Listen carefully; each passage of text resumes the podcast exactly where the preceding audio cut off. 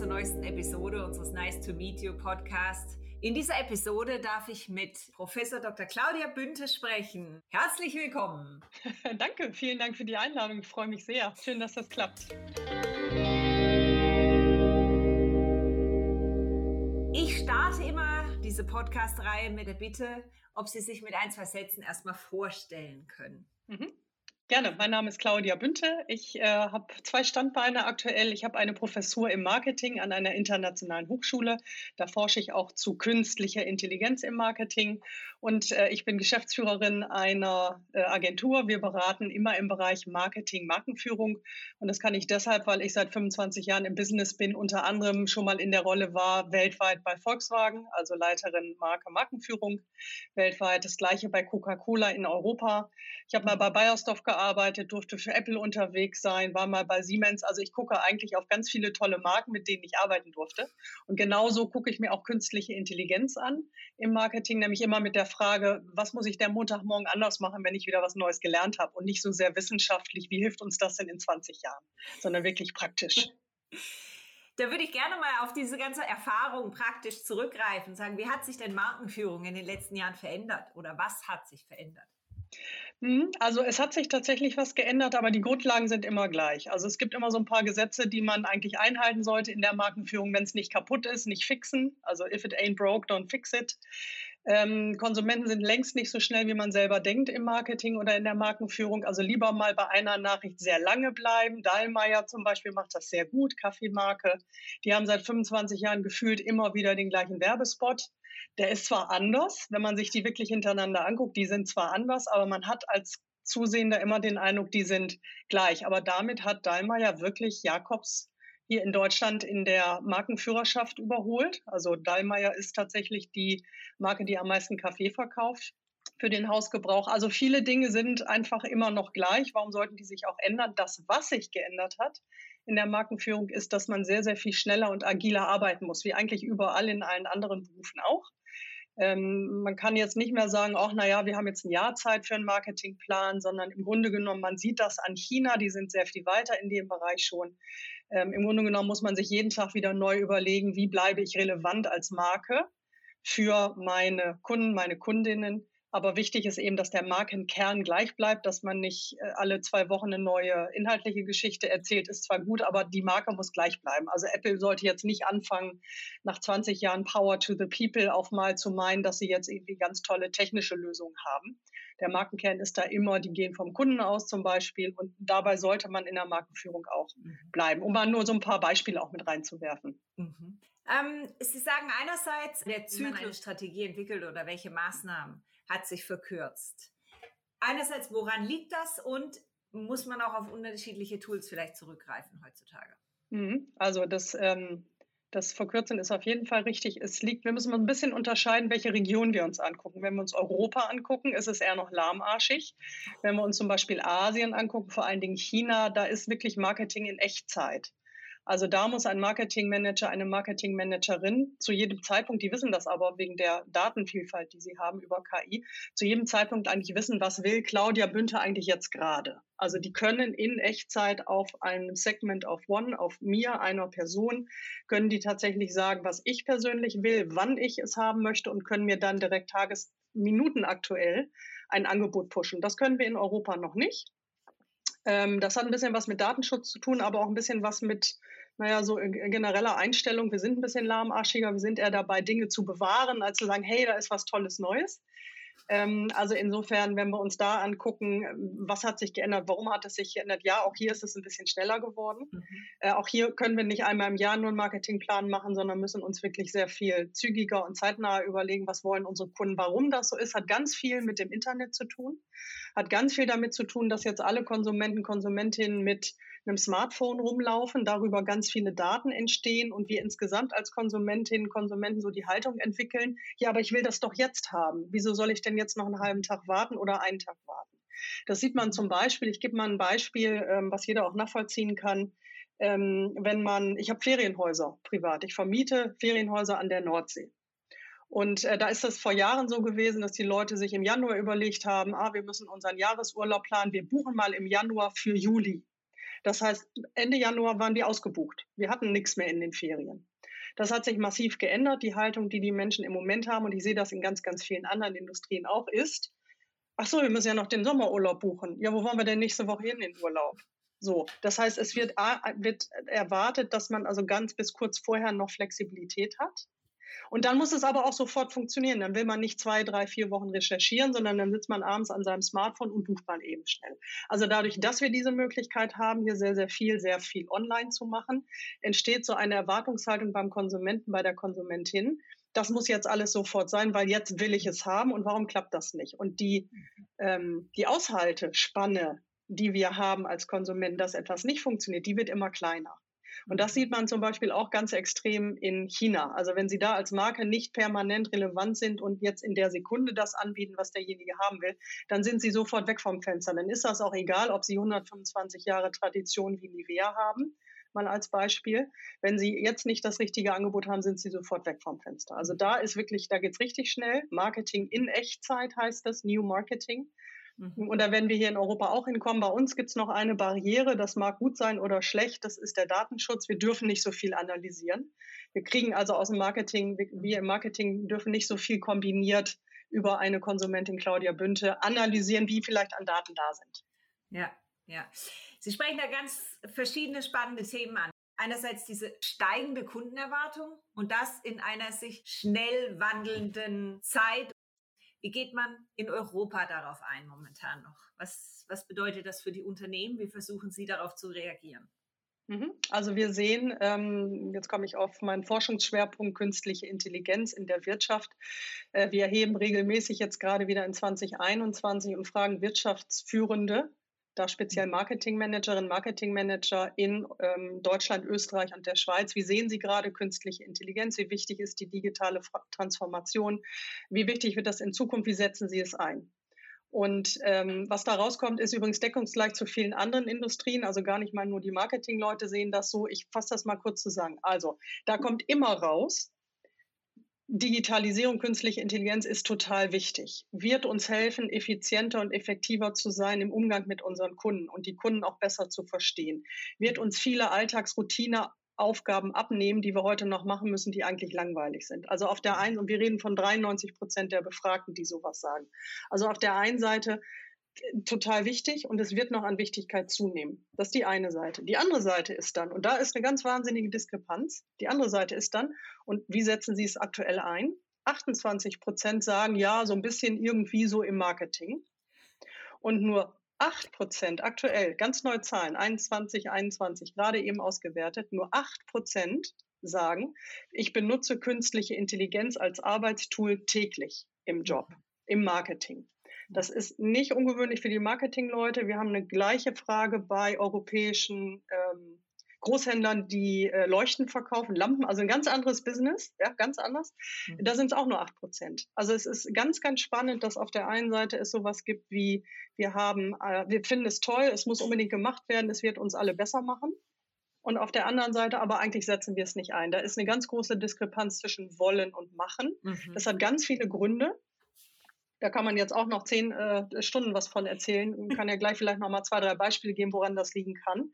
Sehr Aber gern. es ist nicht, wichtig ist, es liegt jetzt nicht daran, dass die Marketingleute irgendwie komisch sind und keine Lust haben. Im Gegenteil, wir sind immer die, die als erstes sagen, hurra, da ist was Neues, probieren wir aus.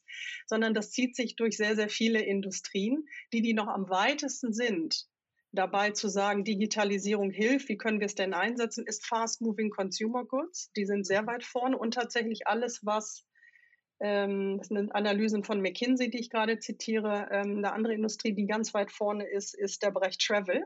Aktuell ja nicht wegen Corona, aber an sich schon. Mhm. Äh, selbst die schöpfen nach dieser Analyse von McKinsey nicht das volle Potenzial aus, was eigentlich da ist. Also wir in Europa, wenn ich jetzt mal so meine Meinung dazu sagen soll, ich gucke mir das ja lange schon an, mhm. wir in Europa, wir gucken auf etwas drauf und sagen, ach nee, lass mal lieber, äh, wir wissen eigentlich, wie es geht und wie wir es bislang gemacht haben. Wer weiß, was dann, wenn wir jetzt was Neues benutzen, neue Tools, mh, hm, vielleicht mhm. kostet das auch Arbeitsplätze, mag alles auch sein. Ich will da nicht dagegen reden. Und dann wird es eher gelassen. Mhm. Also es ist eher ein Bewahren von dem, was wir so haben. Wir sind in, in, in einer, das mag jetzt nicht für alle Länder in Europa gelten, wahrscheinlich eher für die, die schon eher noch mature sind. Äh, aber da ist eher eine Angst, Dinge zu verlieren, die man sich ja lange erarbeitet hat. Mhm. Äh, und dann machen wir lieber, was wir immer schon gemacht haben. Das ist einfacher, weil das Risiko, dass das nachher schief geht und wir machen Fehler und oh, wir verlieren Geld, ist, ist zu groß. Also wir mhm. haben eine Innovationsangst. Ich bin mhm. auch nicht die Einzige, die das sagt.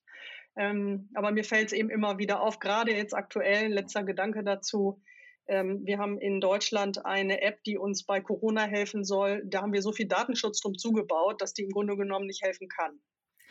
Ähm, es ist schön, dass wir jetzt viel Geld ausgegeben haben und jeder das Ding auf seinem Handy hat, aber wenn das, das nicht tun kann, was es soll, nämlich Menschen zu warnen, wenn man gerade mit jemand anders zusammen war, der vielleicht Corona-positiv ist, dann ist das ja schön, dass wir jetzt eine Technik haben. Aber wenn wir die halt so bauen, dass sie nicht funktioniert, nur damit wir sicher gehen, dass wir nichts verlieren, Datenschutz in dem Fall, dann ist das auch nicht zielführend. Also lange Rede, kurzer Sinn. Ich glaube, auf Ihre Frage äh, zusammengefasst, ähm, wenn wir uns jetzt nur Europa angucken, wir sind zu vorsichtig mit neuen Dingen, wir wollen Dinge bewahren. Es sind nicht nur die Marketingleute, die eine Diskrepanz haben zwischen machen und der Idee, was eigentlich KI-Digitalisierung kann, wir sind dazu vorsichtig. Mhm. Ähm, dann haben wir also einerseits die Spannung für, also die, die Kulturfrage, ob wir eher bewahren wollen in Europa oder schützen wollen, und auf der anderen Seite auch diesen Datenschutz, das Thema. Wie kann denn diese Hürde eigentlich überstiegen werden? Mhm, ja, also ich ähm, sage nochmal, ich komme sofort auf diese Frage zurück. Es gibt noch zwei, drei andere Gründe, warum wir nicht unbedingt mit Digitalisierung so gerne arbeiten. Mhm. Ähm, das ist unter anderem auch, weil sehr viele dieser Marketingmanager, die wir befragt haben, sagen, ihr Wissen zu KI ist viel zu gering. Das mhm. heißt, die, die, die haben nicht den Eindruck, dass sie das beherrschen. Und wenn sie was nicht beherrschen, dann fangen sie damit nicht notwendigerweise an. Das ist so ein, so ein typisches Merkmal noch, was wir da haben. Und ein anderes Merkmal ist, und das ist wirklich über eine Segmentierung gerechnet, also wissenschaftlich alles schön äh, ordentlich und korrekt. Ähm, es gibt in, bei den Befragten gibt es KI-Optimisten und KI-Pessimisten. Also insgesamt sogar sechs verschiedene Typen. Ich habe jetzt nur zwei genannt. Aber die Skeptiker, die sagen grundsätzlich, also die sagen, neue Technologie will ich nicht, kostet meinen Arbeitsplatz, macht mein Unternehmen nicht besser, macht uns im Marketing nicht besser, wird überhaupt nicht helfen, will ich nicht. Wenn sie zu viele von Menschen in ihrem Team haben, die diese Haltung haben, ähm, dann ist klar, dass sie, wenn sie als Chef oder Chefin sagen, wir machen jetzt mal was mit Digitalisierung, dass sie dann da alle so sitzen und sagen, ja, das ist ja eine schöne Idee. Äh, das machen wir mal. Ja, äh, das mache ich auch sofort Montagmorgen als erstes, mich nämlich arbeitslos. Also, wir haben einen Test dazu entwickelt, einen Selbsttest. Also Sie können rausfinden, wenn Sie wollen, ob Sie KI-Optimist oder Pessimist sind. Das sind sechs einfache Fragen, die basieren auf dieser Erhebung, auf, auf der Segmentierung. Ich bin KI-Stratege. Das ist auch einer dieser Segmente. Ähm, das sind Leute, die über den Tellerrand gucken und sagen, ach guck mal, ist ja spannend, gucke ich mir mal an, wie hilft mir das denn das in fünf Jahren? Äh, besser zu werden. Also das wollte ich nochmal eben sagen. Es ist nicht nur ein kulturelles Thema, es ist auch ein, die Manager sagen selber, sie wissen nicht genug über KI und Digitalisierung und es ist ein, je nachdem, welche Haltung sie als Person gegenüber neuen Technologien haben, sie persönlich. Und wenn sie zu viele haben, diese Skeptiker, ähm, man muss erstmal wissen, wie das Team überhaupt aufgebaut ist, ob die Lust haben, sich mit sowas Neuem zu befassen. Es ist gut, wenn man Skeptiker hat. Ich sage jetzt nicht, die müssen alle gehen, im Gegenteil. Aber es ist gut, wenn man als Chef, Chefin weiß, hat man 30 Prozent oder hat man drei Prozent, mhm. ja, wenn man die dann anders abholen muss. Mhm. So, jetzt komme ich zu Ihrer Frage. Was wollte ich eben noch mal einmal für den großen Überblick sagen? Ich mache ganz kurz noch einen Einschub. Bitte. Diesen Link zu diesem Selbsttest publizieren wir dann mit dem Podcast bei uns im CMM 360. Also falls Sie jetzt hellhörig geworden sind, können Sie sich selber testen. Ja, so. sehr gerne. Also das sind sechs einfache Fragen. Es dauert so zwei, drei Minuten. Man kriegt die Auswertung sofort. Die ist anonym. Ich weiß nicht, wer da was ist. Ich kann das überhaupt nicht sehen. Mhm. Äh, und sollte jemand sagen, er würde das gerne mal für sein ganzes Team machen, dann muss ich mithelfen. Das geht nicht über diese Einzeltests. Äh, aber auch das kriegen wir im Team Team bei uns, in meinem Team anonym hin. Also dann mir eine E-Mail schreiben. Es geht auch für ganze Teams, haben wir schon gemacht bei vielen meiner Klienten. Da kommen auch spannende Sachen raus. Also die Marketingleiter haben teilweise gedacht, ja, ihre Leute sind alle safe, die wollen alle mit KI arbeiten. Das ist nicht immer der Fall. Also man kriegt da echt noch anonym. Man weiß das dann nicht, Michael Müller will nicht. Man weiß dann aber, man hat 30 Prozent. Mhm. Also für den Fall, dass das noch gewünscht ist, das geht auch. Okay, wunderbar. Danke dafür. Als Klammer auf und Klammer zu. Ja, genau. Jetzt haben wir schon ganz viele Fenster auf. Ja. so, jetzt zu Ihrer Frage, die war ja zweigeteilt. Ich habe ja. mir den, den, zweiten Teil gemerkt, nämlich wie gehen denn Konsumenten in Europa mit dem Datenschutz um? Ich glaube, der erste Teil war, ähm, wie, wie muss man denn mit Datenschutz umgehen oder wie kann man denn hinbekommen, trotz oder unseren Datenschutz äh, einplanend und nutzen, trotzdem weiterzukommen? Ne? Das war die Frage. Okay. Genau. Ich gehe mal eben auf die Konsumenten, Konsumentinnen ein. Also wir haben in Europa und ganz extrem in Deutschland, ich lebe ja in Deutschland, ich gucke mir Wirtschaft sehr viel aus der deutschen Perspektive an, haben wir, ähm, ist der Datenschutz der persönlichen Daten vor dem Staat und vor Firmen, ist ein ganz, ganz hohes Gut.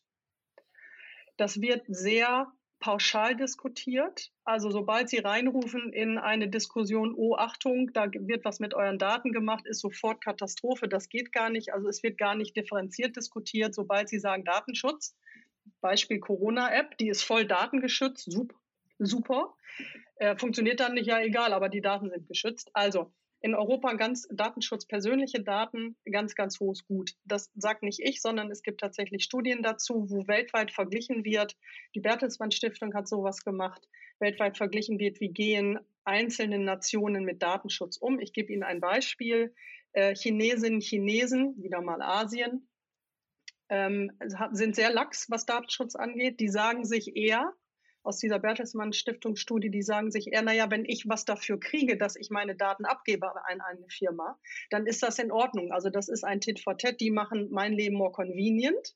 Dafür brauchen sie natürlich meine Daten. Ich will ja nicht immer wieder meine Kleidergröße eingeben. So genau die gleiche Frage ist in äh, hat ganz ganz viel Ablehnung in Deutschland. Also das Verhältnis ist massiv unterschiedlich. Das heißt Unternehmen, die in Europa arbeiten und jetzt speziell dann nochmal extremer in Deutschland arbeiten, müssen ganz wahnsinnig auf Datenschutz achten, mhm. ähm, müssen sich unbedingt an die Datenschutzverordnung halten, die ja jetzt seit äh, zwei Jahren in Kraft ist und auch wirklich massiv einschränkt, was man analysieren darf als Unternehmen. Ähm, wenn ich äh, aus einer Marketingperspektive drauf gucke, dann ist ja für Marketingleute immer gut und wichtig, den Kunden so weit wie möglich zu verstehen. Mhm. So, das heißt, je mehr Daten ich über sie habe, zum Beispiel, je mehr ich von Ihnen weiß, umso eher kann ich Ihnen ja Angebote machen, die genau für Sie passen. Beispiel, ich mache es mal auf mich bezogen. Wenn Starbucks Kaffeeunternehmen weiß, dass ich, Claudia Bünte, sehr gerne nachmittags einen Kaffee trinke, preisaffin bin äh, und eine bestimmte Karamellsorte sehr gerne mag. Und wenn die dann auch noch wissen, dass ich jetzt gerade zufällig mit meiner Freundin an einem Starbucks vorbeikomme, kann mir Starbucks natürlich besser einen Coupon pushen, wo dann drauf steht, Mensch, Frau Bünte, super, gerade 16 Uhr ist Ihre Kaffeezeit, wir haben Ihren Sirup vorrätig, den würden wir Ihnen heute auch umsonst geben. Laden Sie doch Ihre Freundin ein, kommen Sie doch zu uns. Das ist super aus einer Marketing-Sicht, weil die Wahrscheinlichkeit, dass Claudia Bünte dann sagt, hey Michaela, hast du nicht Lust, ich lade dich ein, ist größer, als wenn Starbucks nur weiß, dass Frauen zwischen 40 und 49, die in Berlin leben, irgendwie gerne nachmittags Kaffee trinken. Ne, dann kann man mir auch einen Coupon pushen, da steht dann halt drauf, willst du einen Kaffee. Aber der ist halt nicht speziell genug. So, das heißt, aus einer Marketing-Sicht ist jede Info, die ich mehr habe und verknüpft analysieren darf, natürlich Bombe, weil ich dann ein besseres Angebot machen kann. Mhm. mhm. Das geht ganz toll aktuell über Daten, die diese Handys generieren. Wenn man sie verknüpft analysieren dürfte, wäre das super. Das darf man nicht in der Datenschutzverordnung. Da muss man immer denjenigen, der dem die Daten gehören, aktiv bitten, jetzt gerade auswerten zu dürfen. Das ist das eine. Äh, und das Zweite ist, ähm, sehr, sehr viel von diesen Datenanalysen wird über künstliche Intelligenz gemacht, was super ist, weil künstliche Intelligenz sehr viel schneller und sehr viel besser Muster erkennt, als das jeder Mensch tun kann. Mhm. Aber auch dafür muss es ja eine Datenfreigabe geben, das analysieren zu dürfen. Also wir können ähm, KI nur nutzen, richtig nutzen, viele Daten, KI lernt mit vielen Daten, wenn wir ähm, erlauben, dass man Daten verknüpft analysiert. So, jetzt kommt der Punkt, auf den ich hinaus will. Die Datenschutzverordnung verbietet das zum großen Teil. Ich gebe Ihnen mal ein Bild, was ich dazu immer sage. Wir wollen mit KI eigentlich schwimmen lernen. Also die KI ist sowas wie, wir wollen besser werden. Also im Grunde genommen stellen Sie sich vor, wir kriegen jetzt gesagt, lernen wir alle schön schwimmen. Und dann wird aber gesagt, aber nicht im Wasser und nicht im Schwimmbecken oder im Meer, sondern stell dich mal unter die Dusche, da kommt ja auch Wasser und nun lernen wir schön schwimmen. Also wir sagen, wir, wir, als, wir haben einen Strategieplan in Deutschland, wir geben ganz wahnsinnig viel Geld aus und wir sagen, KI ist total wichtig, wie alle anderen Nationen auch. Ähm, und dann sagen wir aber, ja, aber Daten haben wir leider nicht verknüpft. Also wie die KI jetzt lernen soll, wissen wir auch nicht, äh, aber äh, wir müssen uns alle an den Datenschutz halten. Es gibt da Ausnahmen, es gibt Möglichkeiten, wie man trotzdem Daten verknüpft analysieren kann, aber es ist sehr viel aufwendiger. In China drücken Sie auf den Knopf, dann macht Ihnen eine KI eine tolle Analyse und sie kann sagen, Claudia Bünte kriegt einen Coupon. In Europa müssen Sie erst Claudia Bünte fragen, ob jetzt vielleicht ein guter Moment ist, dass man mal Daten analysieren darf. Wenn ich das nicht will, ähm, dann wird es nicht gemacht. Also wir behindern aus einer Datenschutzsicht unsere Wirtschaft aktuell gerade in Europa für das hohe Gut des Datenschutzes. Ich möchte nicht in China leben. Ich möchte kein Social Credit System äh, Score haben, wie man das in China jetzt neuerdings bekommt, will ich nicht. Also mir ist wichtig, dass jetzt nicht der Eindruck entsteht, ich finde das alles toll und Datenschutz ist egal. Das tue ich nicht. Aber wenn wir uns angucken, wie Wirtschaftsmächte funktionieren, dann unterbinden wir in Europa gerade die eine der Schlüsseltechnologien, die wir haben, nämlich künstliche Intelligenz, um des Preises des Datenschutzes willen und lösen es nicht. Es ist ein Zielkonflikt. Wir lösen es nicht. Mhm. Und irgendwann werden die Asiaten so weit sein, dass die das komplett verstanden haben und dann auch in Europa Angebote machen. Und dann möchte ich die Konsumenten sehen, die sagen, ah, das Angebot von Alibaba ist besser, aber ich nehme mal doch lieber Amazon, mhm. Wenn das. Angebot besser ist von Alibaba, weil es besser auf mich passt. Ja. Ja, also diese Schere tatsächlich geht so weit auseinander, dass die Gefahr besteht, dass wir den Zug verpassen. Ja. Das ist der Punkt. Ich würde gerne auf ein neues Buch zu sprechen kommen, die chinesische KI-Revolution. Um dort einzusteigen, vielleicht vorab erstmal Ihre Definition von künstlicher Intelligenz. Was verstehen Sie darunter und was genau haben Sie dann im Buch untersucht? Ja, wissen Sie, das ist eine ganz schlaue Frage, die muss man wirklich ganz am Anfang stellen. Das ist so ähnlich wie bei Marke und Markenführung. Was ist für dich denn eine Marke, bevor man sagt, man will eine Markenführung? Also jeder versteht was anderes drunter. KI ist ein sogenanntes Kofferwort. Also alle laufen mit dem Koffer rum, jeder hat da KI draufstehen, aber wenn man den Koffer aufmacht, hat jeder was anderes drin. Das heißt wirklich Kofferwort.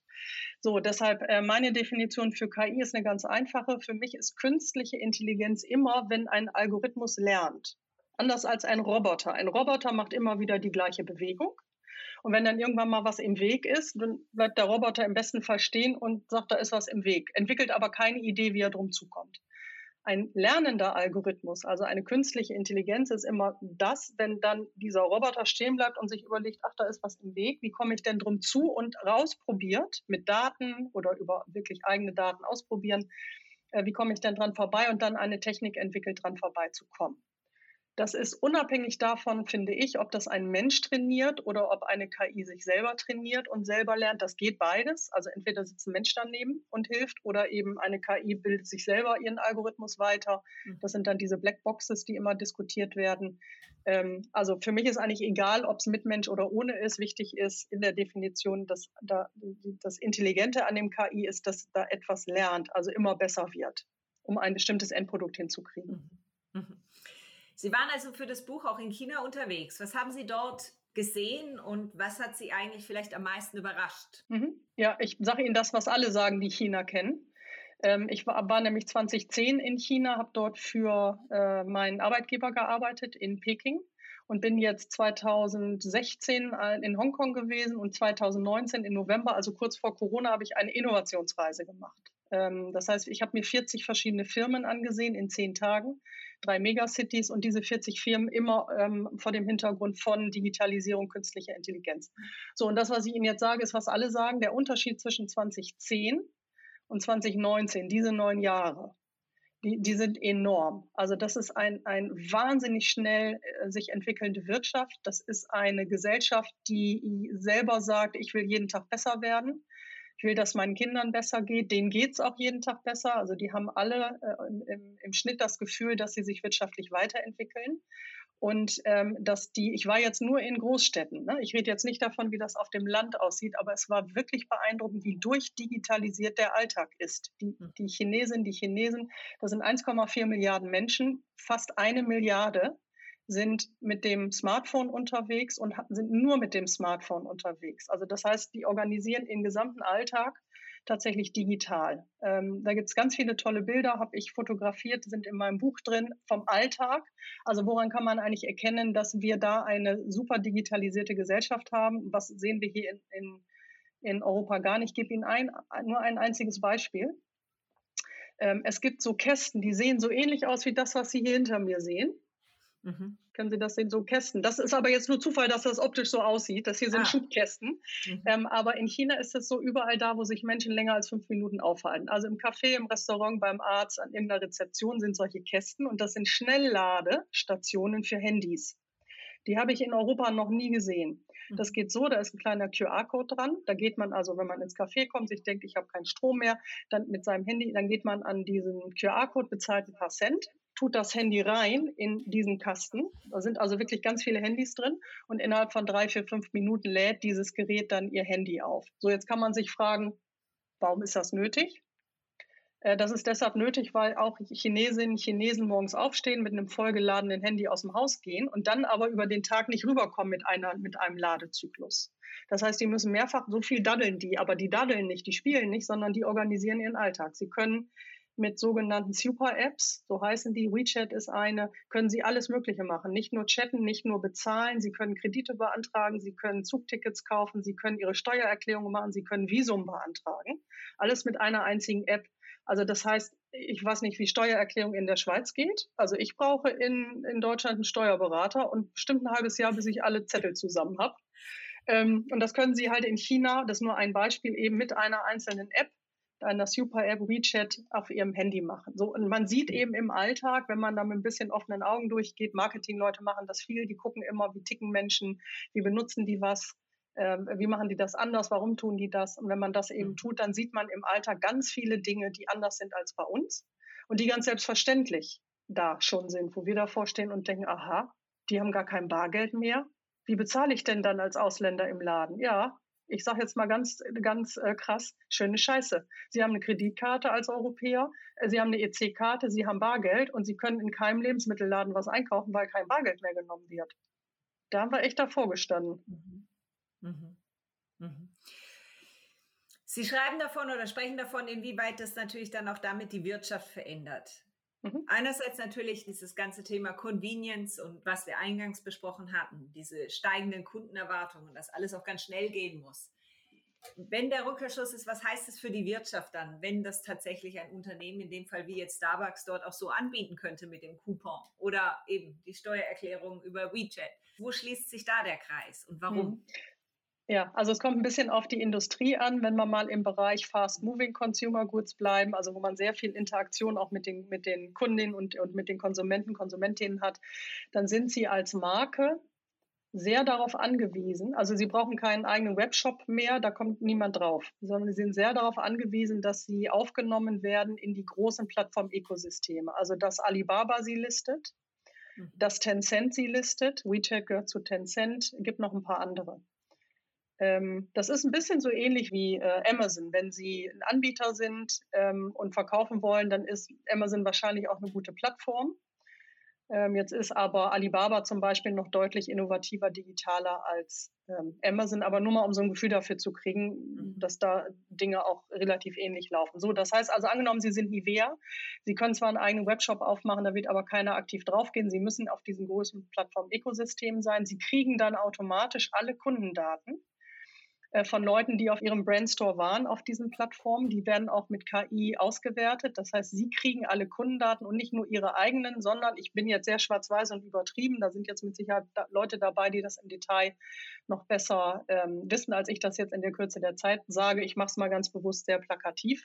Ähm, also wenn Sie Nivea sind, wenn Sie bei Alibaba sind, wissen Sie, wer war auf Ihrem Store, ähm, was wurde vorher gesucht, wer ist die Freundin dazu, ähm, wann wurde gekauft, wie viel wurde bezahlt, mit, welcher, ähm, mit welchem QR-Code, mit welchem Rabattcode wurde bezahlt. Sie kriegen Angebote von Alibaba als Kunde, als Marke, als Nivea, ähm, mit welchen Kampagnen äh, sie heute Geld verdienen, mit welchen Kampagnen sie morgen Geld verdienen. Also sie bekommen im Grunde genommen eine ganz große Marketingmaschine als Marke angeboten von diesem Dienstleister. Und Alibaba ist jetzt ein Beispiel, das gleiche ist auch bei WeChat. Das ist ja erstmal super. Sie kriegen Kundendaten, Sie verstehen Ihre Kunden besser, Sie können viel besser Werbung schalten, Sie haben weniger Streuverlust. Warum? Weil Sie ja genau wissen, jetzt mal wieder am Beispiel Kaffee und Claudia Bünte, Sie müssen ja nur mir einen Coupon schicken und nicht allen anderen 100.000 anderen auch, die irgendwie auch Frau sind in der Altersgruppe von bis. Also ganz toll, ganz wenig Streuverlust. Also im Grunde genommen super. Mhm. Das ist der tolle Teil. Jetzt kommt der schlechte Teil.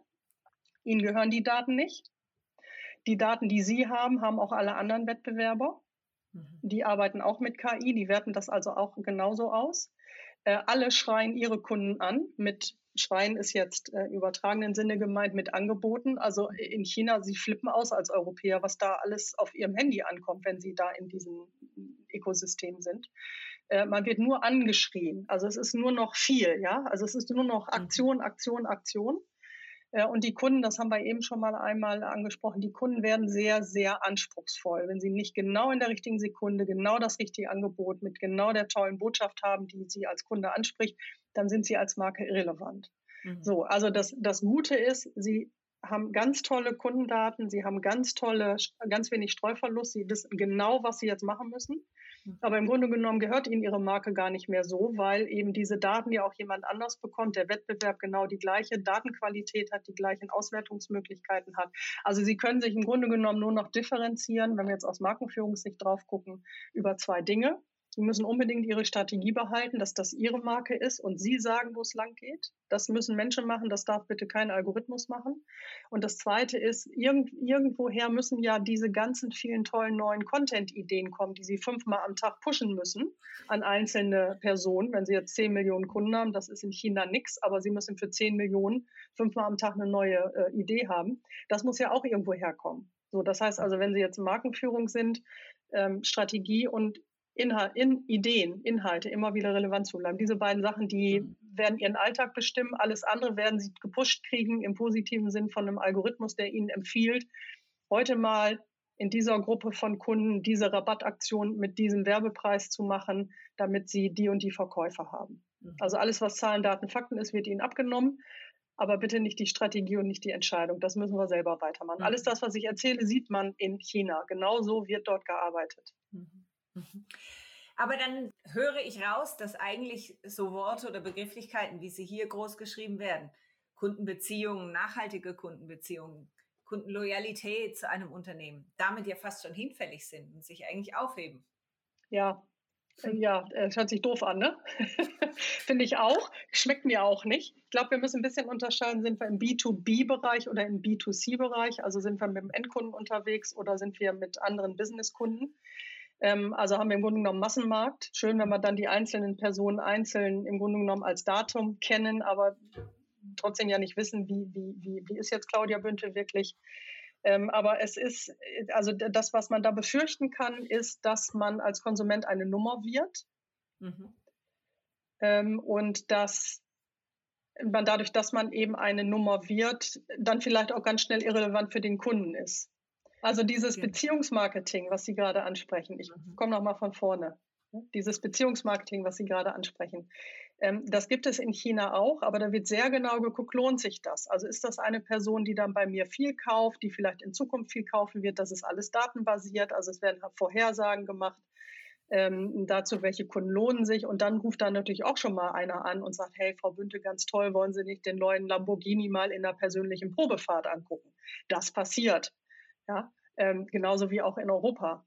Hm, mhm. Aber es ist einfach 99 Prozent ist datengetrieben und ein Prozent ist dann ein persönlicher Bezug, muss dann sich lohnen. Ähm, und das haben wir hier in Europa noch nicht so, weil wir gar nicht die Daten haben. Das heißt, da werden sehr viel mehr Menschen den Hörer in die Hand nehmen und den Kunden doch lieber nochmal anrufen, ähm, mhm. als wir das vielleicht in China sehen. Ja. Gibt es einen Unterschied zwischen B2B und B2C-Markt in dem Fall dann auch? Ja, äh, wie immer ähm, bei künstlicher Intelligenz, Digitalisierung, die brauchen ja Daten, um lernen zu können. Wo hat man viele Daten? Im B2C-Bereich, wo es also ganz, ganz viele Interaktionen gibt. Das heißt, auch da ist alles, was B2C ist, in China deutlich weiter. Mhm. Ähm, aber ähm, auch im B2B-Bereich viel weiter, als wir das hier sind. Warum? Ich gebe Ihnen ein Beispiel. Es gibt in äh, China sehr viele äh, Kleinstädte und sehr viele Dörfer. Und die großen Eco-Plattformen wie WeChat, Tencent oder eben Alibaba haben erkannt, dass auch da ganz tolle Kunden sitzen, die ja auch eigentlich viele tolle Sachen kaufen könnten, wenn sie denn nur irgendwie durchdigitalisiert wären und auf die Plattform kommen die haben noch nicht alle unbedingt ein Handy und da gibt es noch nicht unbedingt immer 5G-Empfang. So, das heißt, was Alibaba da jetzt gerade macht, ist eine Initiative, diese kleinen Einzelhändler, also die Mom- und Pub-Stores, ja, die Kioske, in diesen ganz kleinen Dörfern anzubinden digital, denen zu helfen, wie die ein Shop werden für Alibaba und Alibaba liefert dann dorthin die ganzen Pakete und ab da holen sich dann die, die Dorfbewohner dann da ihre Pakete ab. Also das ist noch nicht ganz B2B. Ich weiß, was Sie meinen mit B2B. Ich will nur sagen, das Problem sind immer Daten und hat man überhaupt einen, einen Online-Anschluss. Mhm. Und Sie können sich vorstellen, dass jetzt in den Dörfern auch Daten gesammelt werden und dass dann irgendwann auch klar ist, äh, dass äh, quasi alle Dörfer angeschlossen sind und Alibaba da dann auch noch Marktanteile hat. Mhm. Und so ähnlich ist das auch im B2B-Bereich. Mhm. Wenn wir den Bogen jetzt wieder nach Europa schlagen, was heißt das für Unternehmen jetzt hier und für die Wirtschaft? Also müssen wir uns darauf einstellen, dass diese Welle entweder auch zu uns rüber schwappt? Mhm. Also die Frage stelle ich äh, mir selber tatsächlich auch und nicht nur mir, sondern Expertinnen und Experten in meinem Buch. Ähm, wir haben äh, aufgrund, die beide Welten kennen, Europa und China vom Arbeiten. Ähm, Sie werden da 20 Tipps drin finden, ganz hinten im letzten Kapitel. Was heißt das im Grunde genommen für uns hier in Europa als Manager? Ich erzähle jetzt nicht alle die 20, aber ich gebe mal einen kleinen Ausschnitt. Ähm, also das äh, Hauptsächliche ist, dass wir damit rechnen müssen, dass der, der künstliche Intelligenz verstanden hat, die besseren Angebote macht für Kunden. Und weil Kunden, kann man bei Kahnemann nachlesen, schnelles Denken, langsames Denken, immer eher den einfachen Weg gehen, mhm. äh, werden Kunden das Angebot nehmen von dem, der sie am besten verstanden hat. So, wenn diese Prämisse stimmt, dann wird es so sein, dass irgendwann chinesische Firmen mit dem ganzen Wissen, was die über Kunden in China gesammelt haben, Angebote in Europa machen, sich hier an die Datenschutzverordnung halten. Müssen sie ja, sonst haben sie keine Chance, sonst dürfen sie nichts verkaufen. Aber es ist immer einfacher, von etwas ganz Tollem was runterzustrippen, mhm. als von nichts irgendwas aufzubauen. Und wir in Europa kommen gerade von nichts und bauen gerade auf. So, das heißt, was heißt das jetzt aus einer europäischen Unternehmensführungssicht, Manager, Managerin-Sicht? Also ich würde, bin nicht die Einzige, wie gesagt, die Expertinnen, Experten empfehlen das. Ich würde sagen, guckt das Glas an und sagt, das Glas ist halb voll, es ist nicht halb leer. Da ist was Interessantes, es gibt was, was uns helfen kann in der Digitalisierung, besser mit den Kunden umzugehen. Was ist denn da drin für mich? Ähm, fangt an, mit KI zu arbeiten, jetzt Fehler zu machen. Mhm. Nicht zu denken, ich habe ja noch fünf Jahre Zeit, die haben sie nicht mehr Kommt ein bisschen auf die Industrie an, aber Fast Moving hat keine fünf Jahre mehr. Jetzt die Fehler zu machen, Kunden sind jetzt noch bereit, Fehler zu verzeihen. Ja, man macht Fehler. Das gehört dazu. Das ist nicht schlimm. Daran kann man lernen. Und ja, dann verbrennt man mal ein paar Euro mehr als vielleicht sonst, aber dann hat man auch was gelernt. Also da keine Angst haben. Es gibt ähm, Firmen, es gibt Berater, es gibt Experten, Expertinnen, die helfen können. Also viele denken immer, sie müssen jetzt selber einen Algorithmus programmieren und coden können, damit sie irgendwas bauen. Das ist gar nicht so. Es gibt ganz viele tolle Tools. Äh, als Software as a Service, ähm, auch dazu in dem Buch ein bisschen mehr, äh, ganz viel in meinen Keynotes. Wir machen auch Workshops mit Unternehmen in den Marketingabteilungen, welche Tools helfen denn schon. Also es gibt da viele Möglichkeiten, dass sie selber gar nicht KI können müssen. Ähm, sondern eben wie immer in einem Projekt zu sagen, wie immer in einem Projekt zu sagen, ähm, hier ist, was ich als Endprodukt haben möchte, das sind die Meilensteine, die ich äh, kontrollieren will, das sind die KPIs und dann holen Sie sich einen Dienstleister, der Ihnen helfen kann. Also man muss es nicht selber perfekt können, um damit anzufangen. Ähm, und es schadet nichts, noch zwei Tipps, es schadet nichts, auch mal nach China zu gucken. Äh, da ist nicht alles schlecht man muss ja nicht alles umsetzen, aber überhaupt mal neugierig hinzugucken und zu sagen, ach, ist ja interessant, wie könnte mir das denn helfen? Und das ganz Letzte ist, Daten sind Macht. Wer Daten hat, ist wirtschaftlich erfolgreich. Wenn Sie können, behalten Sie Ihre Daten, geben Sie die nicht an irgendwen anders ab. Also es gibt ja immer die Diskussion zum Beispiel, wenn man bei Amazon ist, kriegt man denn Daten von Amazon, wenigstens über die eigenen Kundenbewegungen? Muss man Daten abgeben? Ist jetzt auch Amazon nur ein Beispiel. Ich bin da auch nicht voll drin. Die ändern das ja auch regelmäßig. Ich will nur sagen, sehen Sie zu, dass Sie Ihre eigenen Daten behalten, dass das nicht in Silos abgelegt ist, in einzelnen Abteilungen, sondern wenn es irgendwie geht, in Ihrem Unternehmen in, an einer Stelle und dass Sie anfangen, mit diesen Daten zu arbeiten. Das sind jetzt mal eben so fünf oder sechs von diesen 20. Und das meiste, was wir verkehrt machen in Europa, ist, dass wir denken, ach, wir haben ja noch ganz viel Zeit. Nein, haben wir nicht. Sie haben gerade Amazon angesprochen. Ich würde ganz gerne auch mal den Blick nochmal in die andere Richtung, nämlich zu diesen ganzen Tech-Unternehmen dann auch richten. Ist dort was Ähnliches zu entdecken, eine Entwicklung, oder wird dort die Wirtschaft und das ähnlich sich verändern, oder was passiert dort? Ja, ja, also wenn wir uns die großen ähm, Plattformen angucken, wie, also GAFA heißt das ja, also Google, Amazon, Facebook, Apple, äh, dann machen die alle, so wie sie da sind, den Versuch, eine Plattform, ein Plattform-Ökosystem zu werden. Also Beispiel, Facebook hat ja ganz viel dazugekauft, unter anderem ja auch äh, WhatsApp. Das machen die nicht ohne Grund. Das gleiche ist bei Amazon. Ähm, die versuchen alle aus ihrem, auch Google aus ihrem Kernbereich rauszukommen. Die kommen ja auch von irgendwas. Amazon kommt vom Buchverkauf, Google kommt von der Online-Suche.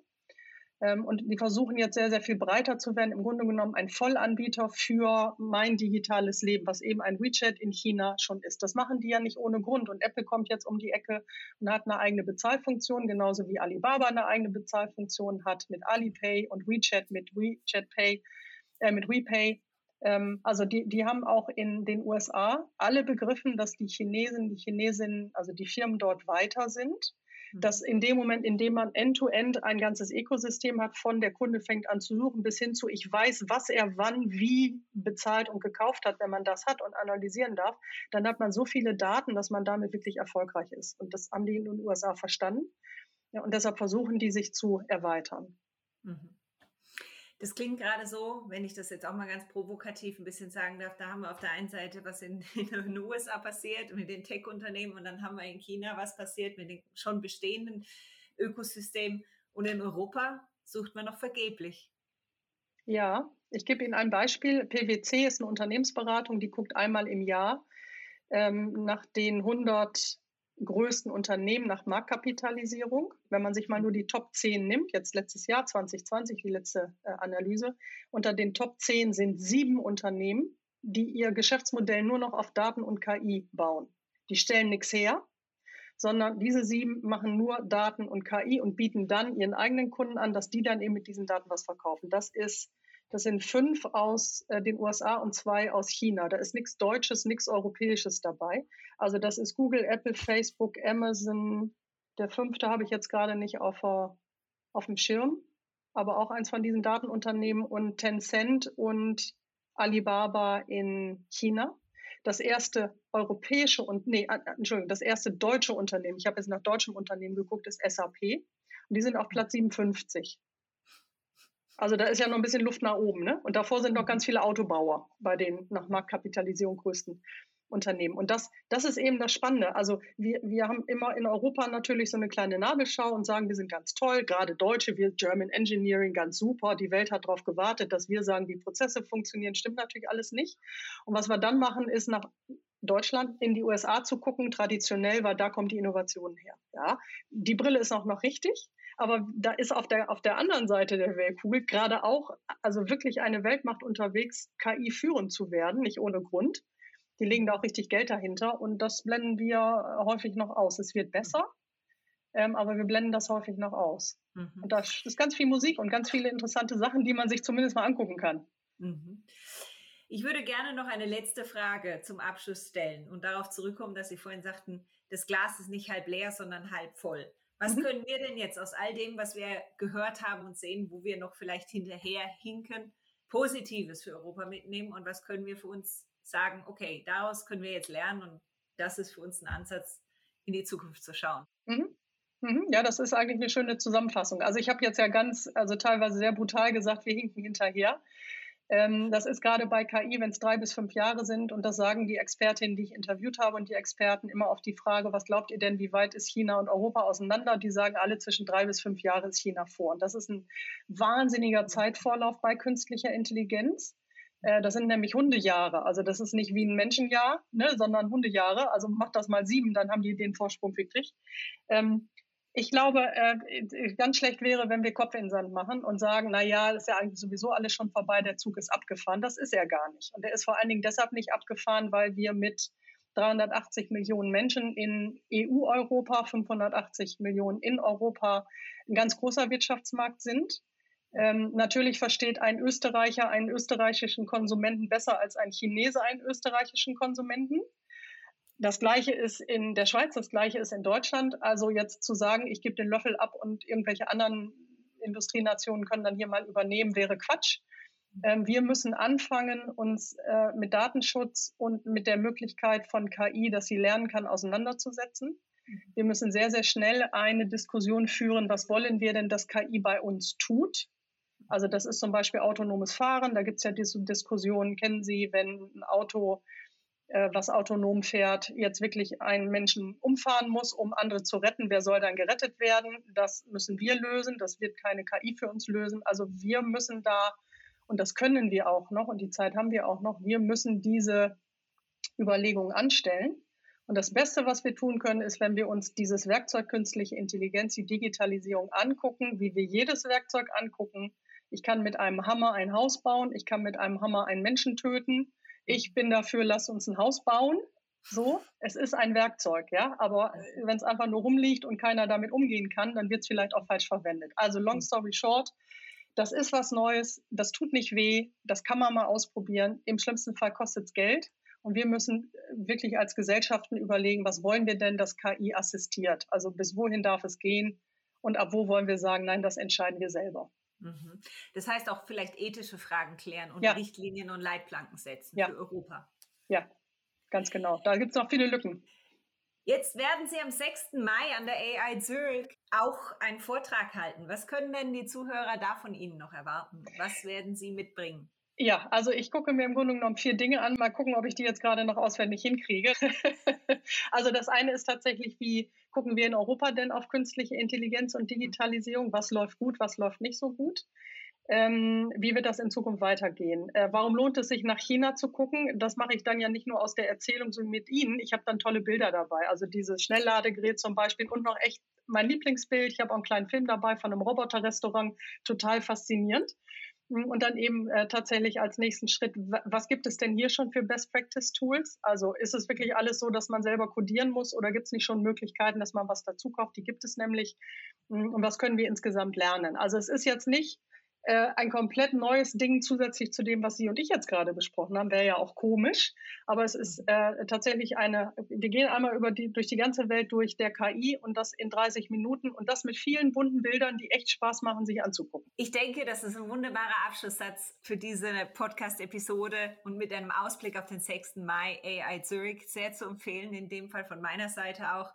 Ich danke Ihnen, Frau Bünte, für diese Einblicke in KI, in die chinesische KI-Revolution und was das auch wieder im Umkehrschluss für uns in Europa und für Markenführung und Unternehmen wirtschaftlicher Art bedeutet. Ich danke Ihnen ganz herzlich. Sehr gerne.